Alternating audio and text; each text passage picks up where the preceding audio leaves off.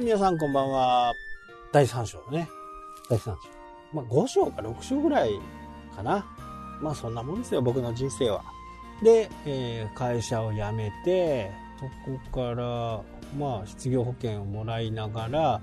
昔のね、あの、失業保険って、もうほぼほぼ行かなかったですね。職業安定所行かなくても、まあ、もらえてましたね。で、そこから、あーちょっと、僕が揉めた上司、その上の上司が、ちょっと紹介してくれたところがあって、そこに1年ぐらい、それはあのー三井のリフォームですね。三井のリフォームさんにちょっとお世話になって、まあ、リフォームもね、今後あるのかなっていうふうに思ってね、三井のリフォームの方にも1年ぐらい在籍してましたかね。まあそこはね、もうなんか社員っていう感じじゃなくて、本当になんか、あーバイヤーみたいな感じ？うん。まあ売れたら売れた分くれるね。なので、そこで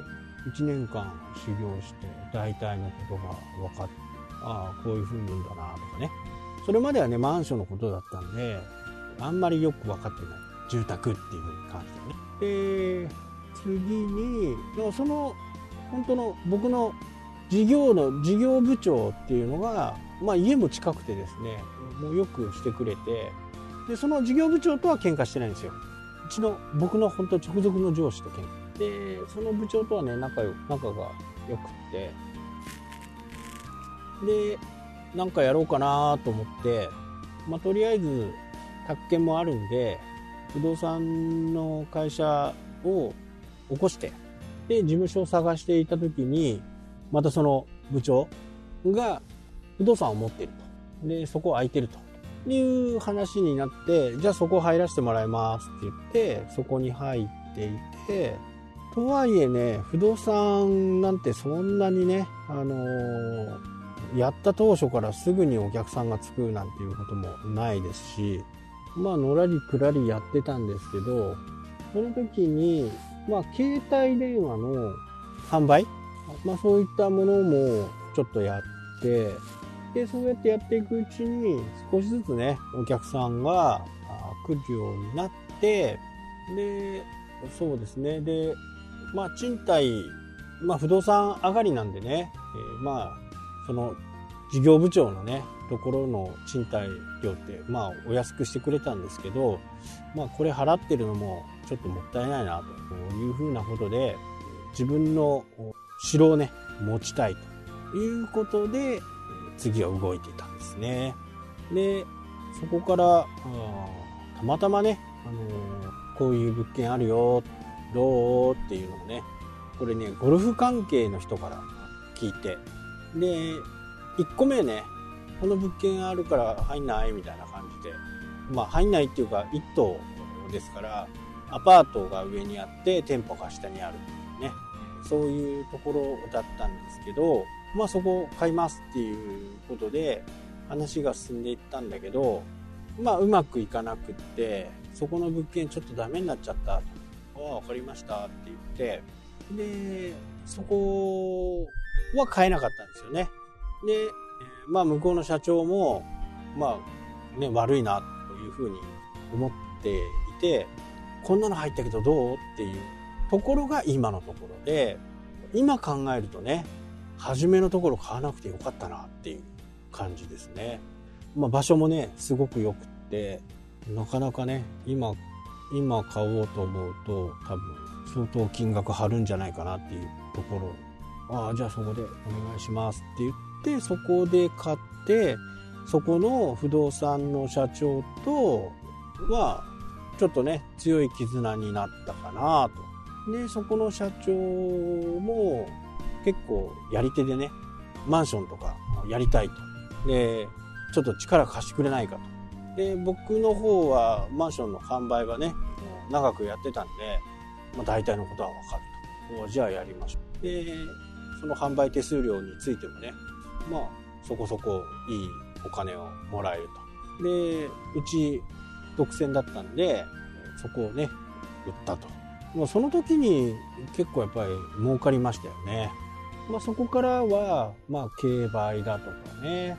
新築の戸建てだとか、まあ、社員も増えてねやってました。でその時にこう2個あったんですよ。あのアパートの下がね。で1個は使ってて1個まるで使ってなかったところがあってまあそこはなんか将来的にはねなんかやれればいいかなというふうに思って明かしてたんですけどそれはあの携帯電話の時に知り合った社長からねちょっとこういうのあるけどどう？っていうのがハンコ屋さんだったんですよ。あ面白そうだ。もうパソコンが好きだったんでいやすごく面白そうなんでちょっと話聞かせてくださいって言って。でまあ資本金は結構かかったんですよね。資本金は結構かかったんだけどそこのお店をオープンしたら100円のハンコを買いに来る人が並ぶんですよ。オープン前にで今までの印象店とかハンコ屋さんってどうしてもなんか暗いイメージで、えー、その人によってなんか金額が違うみたいなねところがありましたけど、まあ、ハンコ屋さん21ってフランチャイズでもう金額が誰が見てもわかるようなねそんな作りですから